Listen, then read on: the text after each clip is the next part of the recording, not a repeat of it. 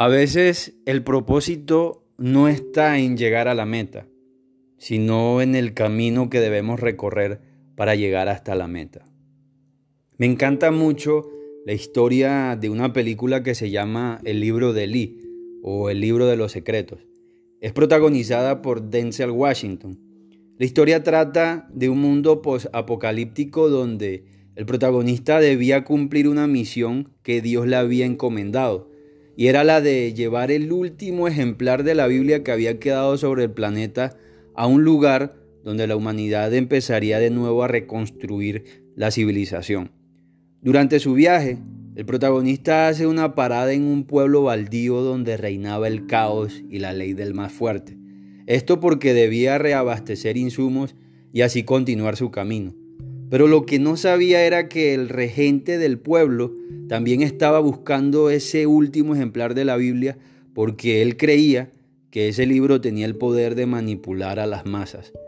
Cuando el regente del pueblo se entera que el protagonista tenía el libro que él tanto buscaba, hizo hasta lo imposible para arrebatárselo de su poder. Después de una pequeña confrontación, el protagonista vive una serie de eventos desafortunados y de todos ellos sale ileso, sin ningún rasguño, a excepción de ese momento donde toman como rehén a una joven que lo acompañaba en su travesía, y la condición para que ella pudiera ser liberada era la de entregarle la Biblia al regente de aquel pueblo baldío, no teniendo de otra que entregar el libro a cambio de la vida de su acompañante. El protagonista lo entrega al regente, pero mientras hacía el intercambio, recibe un disparo en su abdomen y cae en el piso.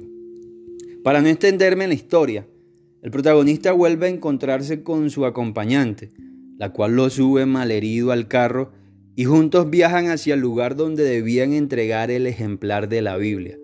Y mientras iban de camino, ella le pregunta que por qué entregó algo tan valioso para él a cambio de la vida de alguien que apenas acababa de conocer. Y esta es la escena que más me gustó de la película. El protagonista le responde a la joven y le dice que se había enfocado tanto en cumplir su misión que se le olvidó que lo más importante era hacer aquello que ese libro enseñaba.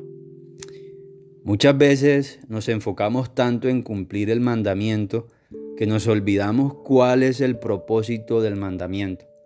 Nos volvemos expertos en la ley inclementes en nuestros juicios y trato con aquellos que quebrantan las normas. Y he visto esta conducta un poco legalista en personas que profesan amar al prójimo, pero solo lo repiten como si esto fuese simplemente un credo.